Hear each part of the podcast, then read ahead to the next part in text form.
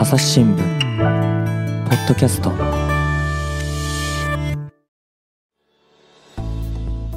CSR 推進部の魚住ゆかりさんをゲストに迎えた吹奏楽会。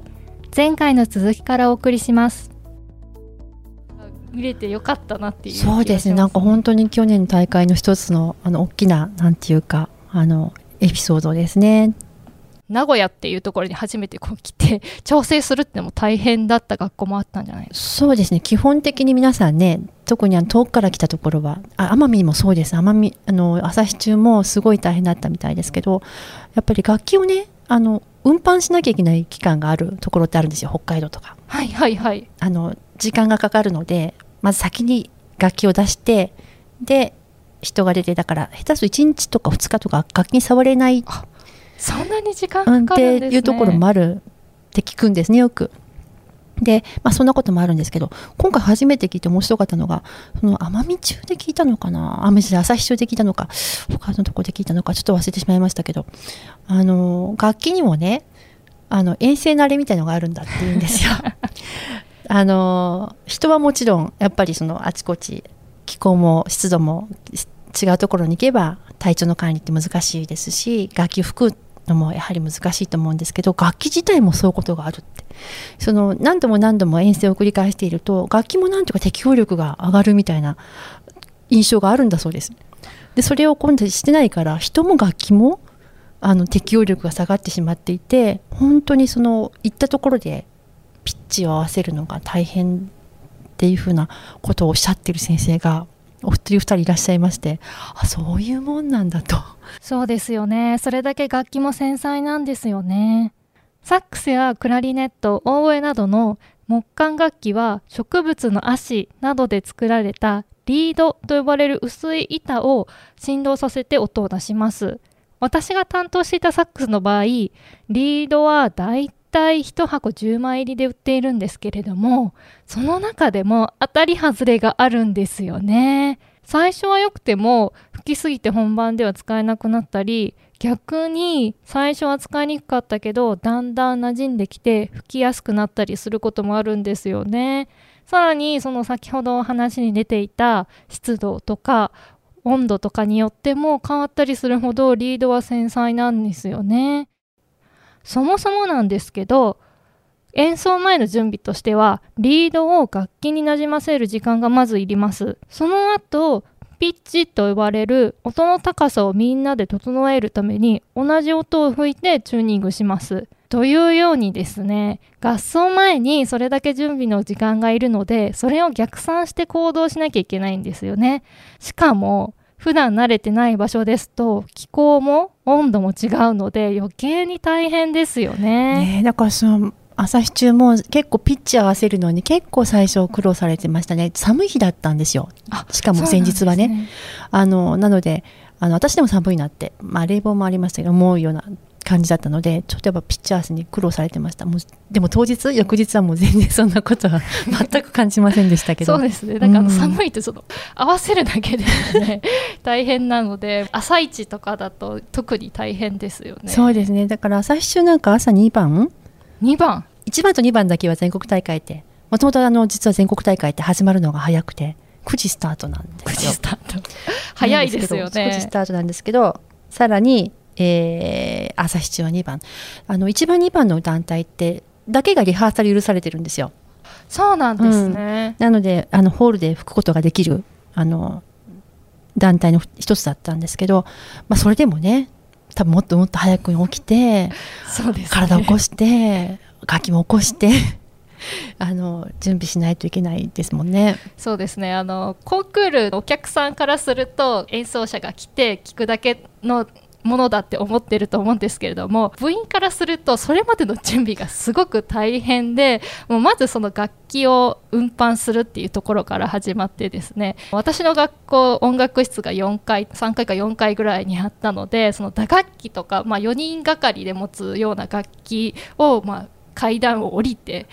運んでいかなきゃいけなくて。エレベーターなんかなかったですもんね。そうなんです。でそれを、まあ、あのうまいことねトラックの中にこう打楽器のチームが敷き詰めてでパートも毛布巻いてね。毛布巻いてで楽器がこう壊れないように配置してっていうところですごい神経を使ってでようやくこうたどり着いたと思ったら 搬入してで音出ししてって組み立ててってねあのマリン部とか組み立てますよねだって。あそうなんです。その打楽器のその楽器の名前なんですけれどもその組み立てなければいけないやつとかがあったりとかその自分の使うところのやつが壊れてないかをチェックして、ね、あのもうスケジュールも分刻みなので それでそれに合わせて動かなきゃいけないのでそれの舞台裏がもう本当に 想像絶しますよね。あのー私最初ねコンクール行った時に中学生だったかな。すごくびっくりしたのが楽器の入れ替えが大変っていうこと。あそうですね。団体との団体の間の楽器の入れ替えが、まあ、全国大会もそうですけどやっぱそれぞれの楽器で持ってらっしゃる楽器でやるので打楽器が多ければ多いほどもうね搬搬入室が大変ですよねそうですステーねジの。それ見てるの結構好きでしたすいません。苦労わからないもんですから。いやもうそれを考えると少人数だとそれの大変さもありますのでそうそうやっぱりね人が少ない分だけお手伝いの人がだからえっとね朝日中は確か竹岡同じ鹿児島の学校の子が手伝ってくれてたんじゃなかったかな。結構そういうのよみよく見ますよ。あそうですよね、うんと助け合いをしないと。できないですもんね。で部員さんがいれば部員を補助員として連れてきてあの登録して手伝ってもらったりしますよね。後輩たちがわーっと出てきて同じ制服の子たちが片付けたりとかしてますけどももともと部員が少ないからそれもできないですから遠征も大変ですしね。だから確か他の出場団体の子が手伝ってくれてたような記憶があります。そうですよね。なんかそういう助け合いもなんかあのいい思い出に。微笑ましいです。はい。なんかそこでまた友情がねできたりして。そうですね。そうですよね、うん。まあ、あと曲なんかで言うとその去年はあのーまあでも全国大会に来るといつもの感じだったかな あのー支部大会県大会とかのレベルだと割とその昔懐かしい曲が多かったんですよ。うん、あの多分コロナ禍で時間も取れない中、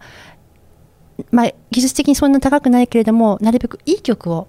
子どもたちとしてやりたいっていう先生のお気持ちだと思うんですけど中学生とかあのスウェア・リンジェンとかあのもうアルバマとかねバンズあん？まああのすごくそういうのが多かった気がします。で全国大会に来るとやはりそこまでではなかったですけどでもやっぱりそういう曲もありましたね。あとまあそこまでいかなくってもあの終わった後とかにインタビューをしているとその曲に助けてもらいましたって言ってる人たちがいました。というもの例えばあの、えっと、高校の部の、えっと、秋田南高校。はいはいはい、朝秋田南。こちら公立校ですけれどもあの伝統的に三好明さんの「竹取物語」まあ、三好明さんの作品多いんですけど三好明さんの「竹取物語」は特に、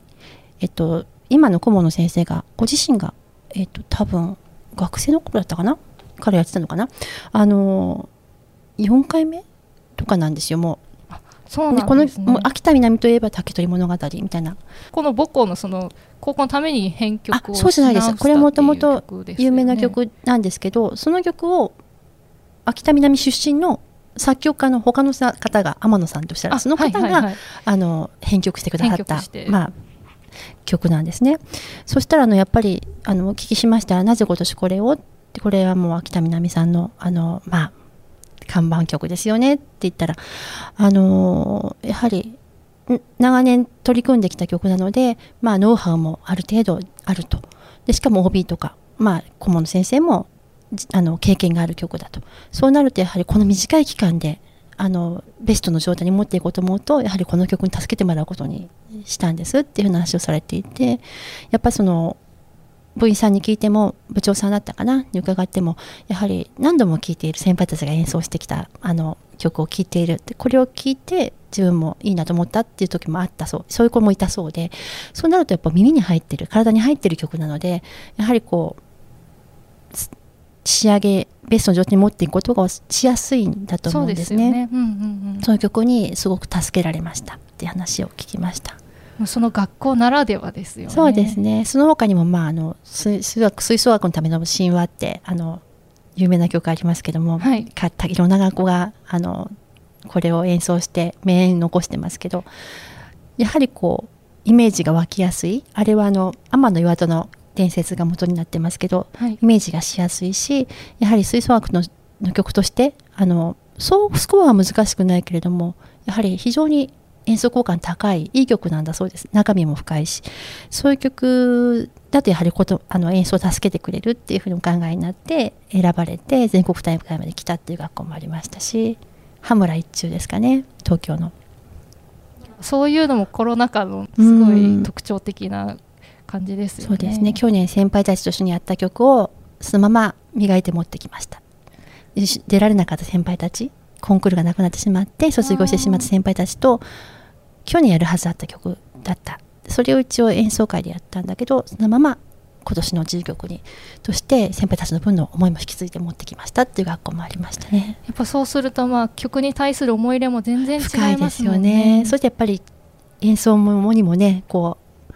入ってくる思いも違うと思うので先輩たちの思いも助けてくれたかもしれないですよねそうですね。なんか一緒に吹いているような感じになる形ですよねね。そういう気持ちで吹いた子たちは多かったんじゃないですかね。先輩たちの分もっていうコンクール終わってからの吹奏楽っていうのは、まあ、徐々にコロナの感染も人数は多いですけれども、まあ、ウィズコロナということで人数制限っていうのも少なくいやスポーツでも観戦できるようになってきていると思うんですけれども吹奏楽部も何かそういう変化っていうのは徐々に出てきてますかそうですね。やっぱりあの伺うと練習はあのかなりなんていうか元に戻ってきたというかただ先生方がね元のとか普通のとかなんだっけって 思うのよねっておっしゃるぐらいあのやはりコロナ前と後では変わったんだなと思います。やっぱ感染対策は今も欠かせないですし例えばその、まあ、消毒だったり、まあ、終わった後の消毒それから換気それからまああの結露水あの水滴が出るのでがあの金管楽器とかねそういうものを処理するあの、まあ、シートに吸わせてそれを持ち帰って現状に持ち帰って捨てるとかですね。そういった対策はきっちりやってるところが引き続き多くてそういうところはもうあの相変わらずだと思います。ただまああのそもそもはもう学校に行けないそのコロナで学校が止まっちゃうとか部活動が止まっちゃうとかそういうことはもう圧倒的に減ってきたのでそういう意味ではちあの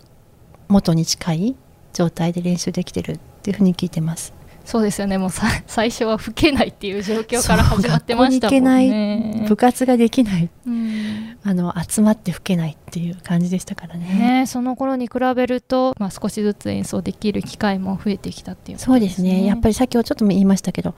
コンサートがだいぶ増えてきてあの定期演奏会とかもあのだいぶもう今までできないできない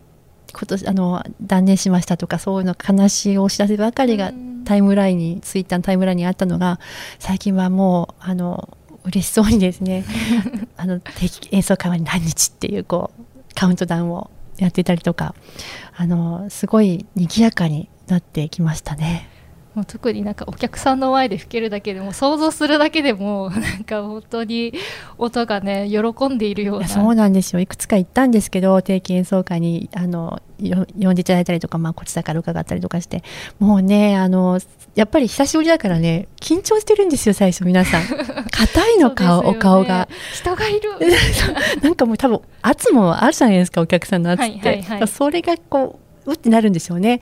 あれ？随分表情が硬いな音も硬いななんていう時もあるんですけどもうね後半に入ってポップスステージとかになってきたらもうね嬉しくて嬉しくてっていう感じです。多分緊張の時に来てもう音も弾けてくるしもう笑顔がもう マスクしててももう分かるんですよね。嬉しくてしょうがないのが。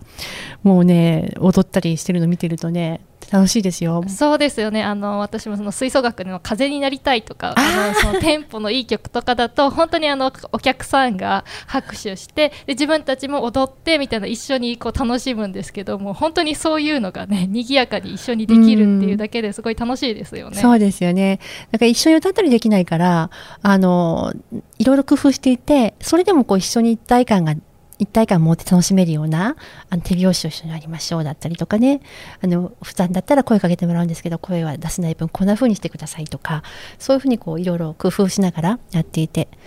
まあ、あとあのプログラム自体を短くするところはやっぱり多いですね。なるべくその、えー、時間を短くして接触時間を短くって思うんでしょうかね。あのなるべくいつもよりはコンパクトに曲も減らしてであの人数も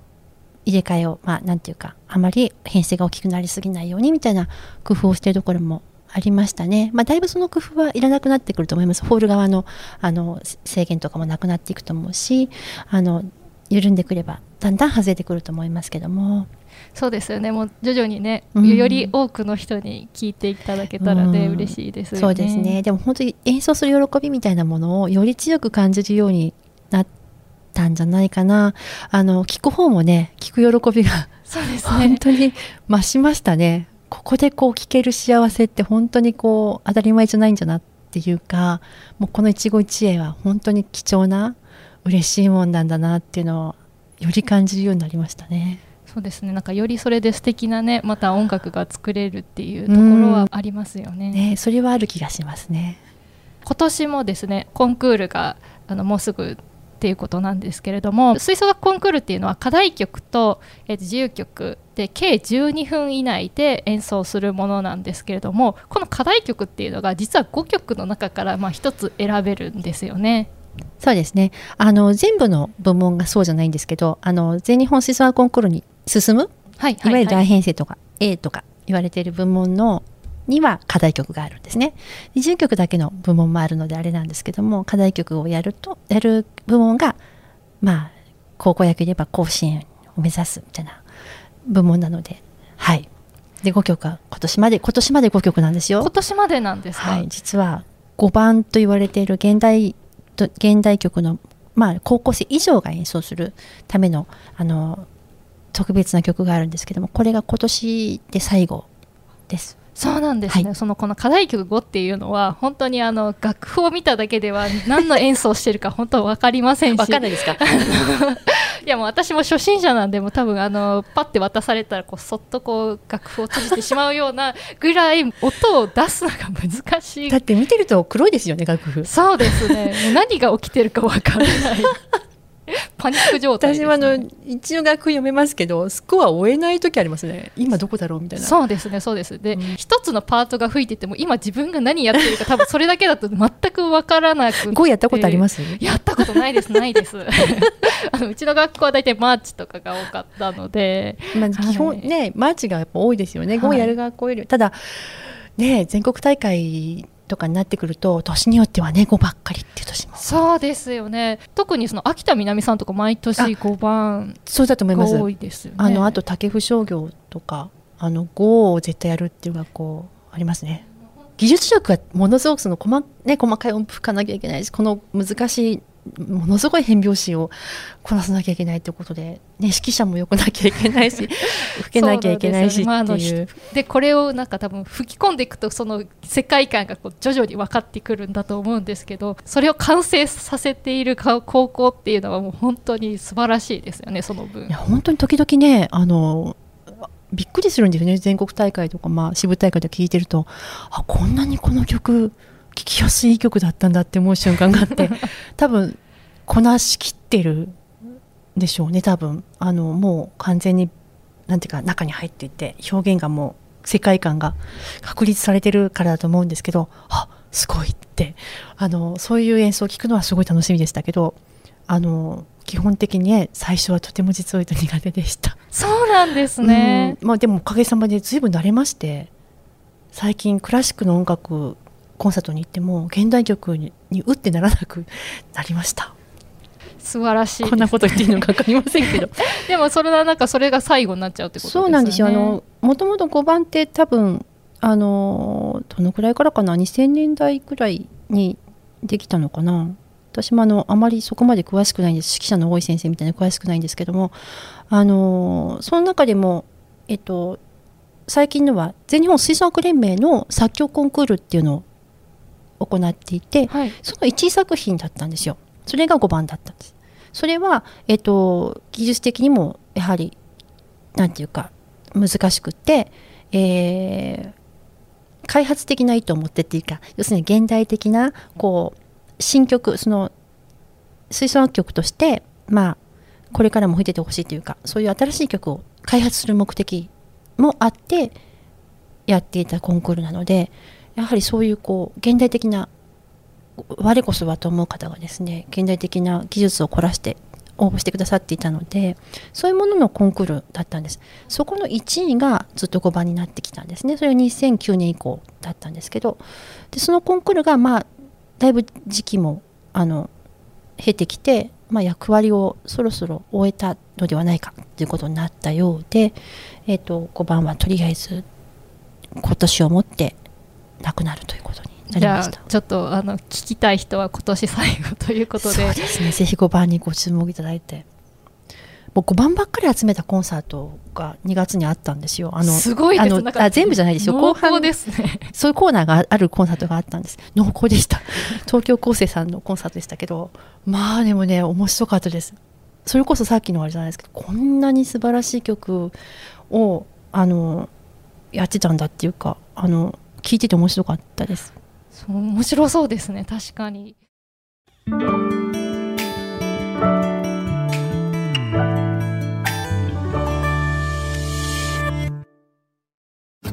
ながら聞きできるポッドキャストって私の生活スタイルにちょうどいい。朝日新聞のニュースレターに登録すると編集者が厳選したニュースがメールで届くよ。思いがけない話題にも出会えるよねちょっと新しいニュースの読み方。朝日新聞。この課題曲あの5つある中大体2曲ぐらいがマーチとかが多いそうです。2曲よね3曲マーチだったこともありますかね最近で言うと。でも一応2曲ぐらいマーチですかね。この今回の課題曲であの実際にウィンドオーケストラさんにお話聞きに行ったって聞いたあんですけれど。もえっとですねいつもあの全国15都道府県で出しているコンクール特集の別刷りっていうのがありましてそちらに毎年あのその年の参考演奏をしてくださったあのプロの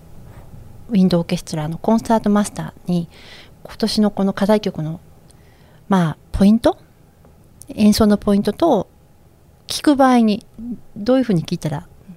いいでしょう？みたいな話を伺って書いてる記事がありましてそのインタビューであの今年は東京高生ウィンドオーケストラのコンサートマスターの田中さんにお話をこの前伺ってきたところです。まあ、詳しいところはあの別釣りをお読みいただくとして 多分で朝日新聞デジタルにも載ると思うので、はい。今年はねあの5曲のうち1曲目の1番が「山形ファンタジー吹奏楽のための」っていう曲であの民謡をモチーフにうんうんうん。なんかすごいしてます。和風ななんか聞きました、はい聞きました聞きました。最初に出てくる「最上ぐったほな歌」っていう民謡でで多分後半出てくるのは花笠温度だと思うんですけどすごくそれをこう素敵にアレンジしてあって聞いてて楽しくないですか？そうですね。なんかあの課題曲の自由曲を演奏してるような感じに聞こえるようなすごい素敵な曲ですよね。あの歌心がないと多分難しいだろうと言われていますがあの素敵な曲だと思います譜面面はそんなに難しくないっていうふうに聞きましたけれどもあの一応これあのえっと実はこの残り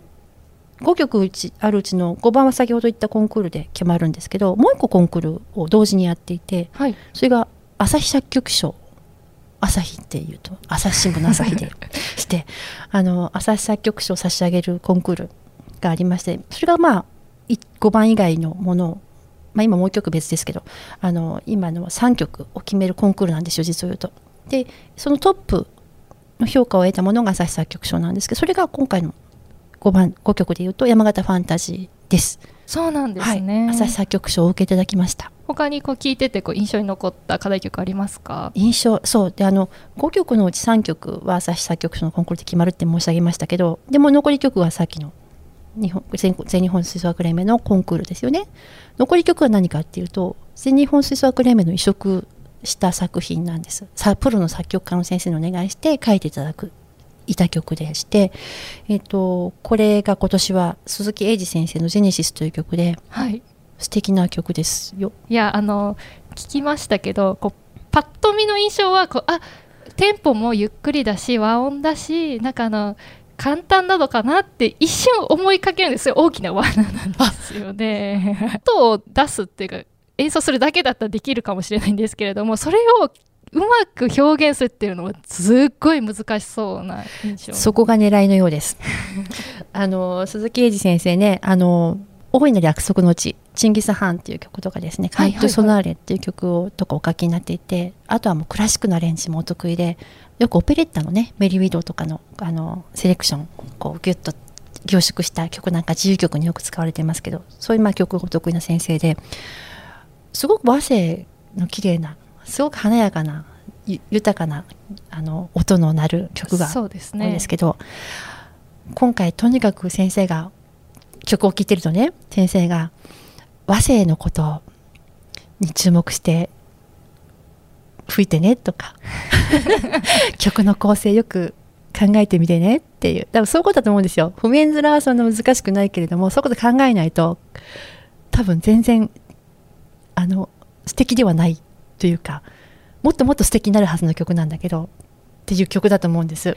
そうですね。いっぱい勉強しないといけないもうなんかあの吹奏楽部員が学んでほしいことを凝縮したような。曲毎年ね先生方これね何年からだっけな正式にあの移植作品を5曲の実曲を移植作品とするっていう風になったのは割とつい最近なんですよ。あそうなんですね。前は前もそういう時がなかったああったかもしれないけど最近では最あの本当ごく最近のことでえっと2015年かな西村明さんの「秘技」秘技っていうすごい現代曲これまたすごいかっこいい現代曲、その後流行っちゃいましたけど秘技シリーズ。10曲でいっぱい秘技やってるところがあるんですけど 秘技をあのお願いしたのをきっかけにその翌翌翌々年い一一年置いてその次の年から毎年あの1曲は1曲お願いすることになったんです。でそれが2017年からで星名博先生こうちゃん先生福島博和先生で去年が宮川明さんっていう感じであの作っていただいてた流れの中の曲なんですけど、はい。もうどの先生方ももう聞くなりあっって思う先生方の日頃お考えになっているこういうことを勉強してほしいなっていうことが詰め込まれたまさに課題の曲お書きいただいたんだなっていうふうに思うことが多いです。とても素敵な曲が多いですけどそういう意味では実は演奏自体は難しい曲が多くて技技術的じゃないんです。技術的ではににはそう難しくはないんだけどあの演奏するのはやはりかなり大変というか難しいというかあの一筋縄ではいかないと言ったらいいのかそういうこう深みのある曲が多いので。そうですよね、うん。いやなんかぜひあの名門校とかあの今までできてなかった高校とかにチャレンジしてほしいですね。いやなかなかねそれが3番3番が大体そのはい、一生曲の定位置なんです。なかなかね全国大会で聴けないんですよね。特に中高の高校部門で。そうですね。高校でもっと聴きたいんですけどあのねやっぱり自由曲あのコンクールですから課題曲がきっちりできてないとあの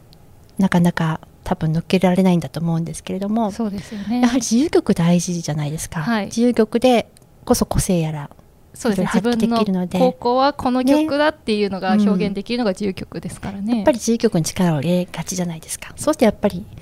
自由曲をなるべく長くやりたいとなると課題曲は短めがいいかな。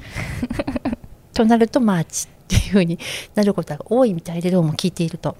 あのやはりなかなかちょっと長めなことも多い。そしてとてもやはり向き合ってあの行くのに時間もかかるというかあのエネルギーを必要とするそうですね。3番っていうのは、なんかもうちょっとやってほしいな。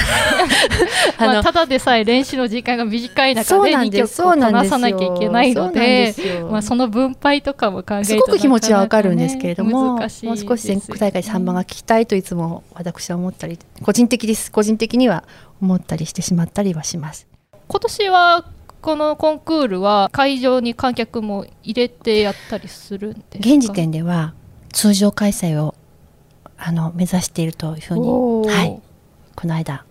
理事長がおっしゃってました、はい、あの今6月ねあの中旬頃に収録しているんですけど、まあ、はい。その時点でということなんですけれども、今年はあの収容率100%でお客様をお迎えして、通常の開催をしたいというふうに。はい。そうすると表彰式はあれも聞けるんですか？あの検討中だと思いますけれども表彰式もできればしたいというふうな。ゴールド金賞キャーのあシーンがまああの吹奏楽の名物なんですから、ね、私もあれでねコンクールってのはもう胸躍るものだっていうのを演奏プラスあれで思いましたから。そうですね。取材の立場としてはあのキャーって言った瞬間にあのこっちでカメラを構えて あのえら言った瞬間にカメラを向けてピントを合わせてその表情を撮るっていうね。あの結構難題な ことをやってたなっていう印象があります遠いとこでねキャーとかね、はいそう あのできればやはりあれがないとあれがあってこその吹奏コンクールだというか子どもたちにあの感動をやっぱり味わってほしいっていうふうに先生方おっしゃっていてできるだけ他の大会でもできるところはし表彰式をしたいと思っていらっしゃるところが多いと思いますがやっぱこれはあのいろんなガイドラインとかの制約もあるのでまああとホールの方のご事情であったりとかもあるので全部が全部今年からできるとも思えないですけれどもできるだけ見たいなって思いますね。そうですよね、まあ、その中その去年からですかねライブ配信あされてたと思うんですけれども、今年もされるんですかね？はい、えっ、と去年全日本の大会は4大会ともあのライブ配信を昨年度はいたしました。で今年はねお客様が入れるのでっていうのはありますけれどもあの引き続きライブ配信をすることになりました。おーじゃああの遠くのお客さんもそうですね。聞くことができる。まあ、あとこれまでなんせチケットが取れなかったのでああそうですよね。特に名古屋は聞きたいけど聞けない。本当にチケットがね抽選もともと抽選販売なんですけれども本当に抽選になかなかあの通らないっていう チケットではあったのでそういう意味ではいろんな方にお聞きいただけるかなと。なので去年やった時に随分あの来年以降もぜひお客さんが入れるようになってもぜひっていうのをお声をいただいていてそういう意味ではあのより多くの方に吹奏楽を楽しんでいただけるきっかけになるかなって思います。聞いたことのないリスナーさんとかも、まあ、ぜひね。もうぜひ一度聞いてみてください。まあ本当はねホールで聞くのが一番ですけどでも伝わってきます。やはりあのあれだけの迫力あれだけの素晴らしいものなので。これを聞いてまたあの、ね、会場に行きたくなったらその、ね、定期演奏会とかそういうね、ですねもうぜひ地元のあの学校の定期演奏会とかあのこれからは少しずつ地域に出てこられるとこチャンスも増えるでしょうから地域での演奏とかにあのお運びいただけると嬉しいなと思います。冒頭にあのリスナーさんがその資金調達で公立学校まだまだ苦しんでいるということだったので、まあ、のリスナーさんがねちょっと聞いて足を運んでくれたりっていうことがまたあの吹奏楽部のあの部員の皆さんの力になると思うのでぜひぜひねあの聞いてみてほしいですね。そうですねライブ配信も実はあのあのチケットがね去年全然その無観客とかでお客さんをお呼びできなかったっていうことはイコールチケット収入がなかったいうことなんです。ですよねであの各連盟とも先生方ボランティアでやってくださっているところばかりですけれどもあのほとんどの収入はほん本当はコンクールとかああいう催事のチケット収入が大きかったですし、まあ、あとコンクールって当然ホール代もかかりあとまあいろんな諸費用がかかるものをチケット代で賄っていましたのであのやはりチケット代が入らないということはもう途端に連盟さんのあかあの財政がもう逼迫していくわけなんですね。でそれのなんていうか救済のためのものでもあったんですよライブ配信って。で今年もあの今年はだいぶお客さん入っていただけるようになりそうなのでまあライブ配信やらないってところもあるんですライブ配信もあの費用がかからないわけではないのでなんですけれどもやはり引き続きあの一つにはそういう収入を少しでもあの確保しなければいけないっていう事情とそれからあとあの少しでもたくさんの方に、まあ、コロナ禍でなかなかね人が集まるところにあっておっしゃる方もいらっしゃるでしょうしまあなるべくたくさんの方にお聞きいただきたいっていうこともあって引き続きライブ配信をするところもありますのであの私たち朝日新聞でもあのライブ配信をお手伝いしてまして全日本なんかはあの全日本の水蓮さんと一緒に共同であの配信させていただいてるんですけどもいくつかそれ以外にも今年も配信をすることになっていて一番近くでは7月28日はいに始まる東京都の中学校の吹奏楽コンクールのライブ配信もすることになってます。あの都の中学校の吹奏楽コンクールってね500団体くらい出るんですよ。多いですよね。あの高校野球でもすごいあの毎回あの人数が多くて激戦区ではありますけどね。吹奏楽も同じような状況ですよね。あのねこの前調べたら高校野球も多かったです。そうなんですか。高校野球は東西それとそれぞれ130団体ぐらいみたいなんですよ。はいはいはい。なんだけど全部で500でしょ？確かに。それを激戦 を乗り越中えてい学校っくてねあのダブらないんですよ。あの他あの2部門にあの1つの団体がエントリーしないしたりしないので、はいはいはい。ダブりなしで500団体。で部門は3つあってあの A って、まあ、全日本吹奏楽コンクールを目指す先ほども言った課題曲がある。はい全国に進めるところですね。でもう一つが東日本部門って言って東日本学校吹奏楽大会というのがありましてはい。コンクールがやはり10月に。これは30人以下の中学校高校とそれ小学校のバンドのためのあの大会ではい。11ある全日本の連盟の連、えー、と日本にある、えー、と全11ある支部大支部支部のうちの6つの支部東北北東北？の6つの支部がやっている大会なんです。で、はいはいはい。小編成の大会としては一番大きな大会なんですけどそこにそこを目指す部門っていうのがありましてこれは課題曲ないんですけど自由曲一本勝負ではいやっぱりこの上の大会を目指すっていう部門があります。うんでもう一つが一番大きいんですけどあの上の大会はないですけれども日頃の成果を発揮する発表するっていう場でそれが B 部門そこが一番多いです。そうなんですねね、曲がねバラエティに富んでましてね面白いんですよ。であの先ほども申し上げましたけどあの私のようなあの、まあ、オールドファンって言ったら変ですけどあの世代の人人にとっては懐かしいあのスフェアリンセンとかねさっきも言いましたけどあのばあのいろんなあの古い懐かしい曲がなんかね最近多くてなんか、ね、楽しいんですよね。ああ懐かしいっていう曲が多かったりあのそれぞれ個性的なのでそれぞれの部門でもカラーが違いますし当然その学校ごとにもカラーが違いますしあのぜひねこう中学生たちの頑張ってる姿をねあの応援していただけたら見てねあのライブ配信をご覧になって応援していただけたら嬉しいなって思います。皆さんぜひぜひちょっと一度聞いてみてくださいということでですね魚住ゆかりさんでしたありがとうございましたありがとうございました。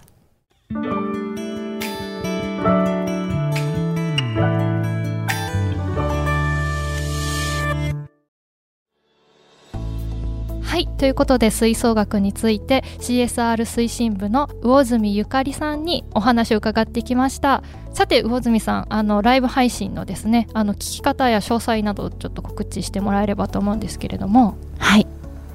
えっと、先ほどもご紹介しましたけれども、えー全日本吹奏楽コンクール、それから全日本小学生やバンドフェスティバル、全日本マーチングコンテスト、全日本アンサンブルコンテストという 4, 4大大会では、今年もインターネットによるライブ配信を実施することになりました。で今年はまあ先ほども申し上げたように現時点ではどの大会でも一般のお客様もお迎えして開催できる予定なんですけれどもより多くの方に吹奏楽の魅力を知っていただく機会になればなと願っております。えーご覧になり方ですけれども、えっと、特設サイトがあのできます。もう少ししたら。のそうですね。朝日新聞の方でサイトを立ち上げましてまもなく全国大会の方も一番最初の段階のサイトはできるんじゃないかなと思うんですけれども、まあ、実際お申し込みについては9月の末ぐらいからになると思いますけれどもあのそちらの特設ページですとか全日本連盟のサイトですとかそれから朝日新聞デジタルなどで情報は公開していきますのでぜひ注目してください。でこのほか、えー、と7月28日に始まる東京都の中学小学校吹奏楽コンクール9月3日に始まる西関東吹奏楽コンクールなどでもあの各連盟とご共同でライブ配信を行う予定ですのでぜひそちらの方もチェックしてみてください。本日は大住さんありがとうございました。ありがとうございましたリスナーの皆様最後まで聞いてくださりありがとうございました。今後も番組を続けるためぜひお力添えください。ご使用のアプリから番組のフォローをお願いします。お便りフォームやツイッターでのコメントにいつも元気づけられています。吹奏楽に関するご感想もぜひぜひお待ちしております。朝日新聞ポッドキャスト朝日新聞の堀江真由がお届けしました。それではまたお会いしましょう。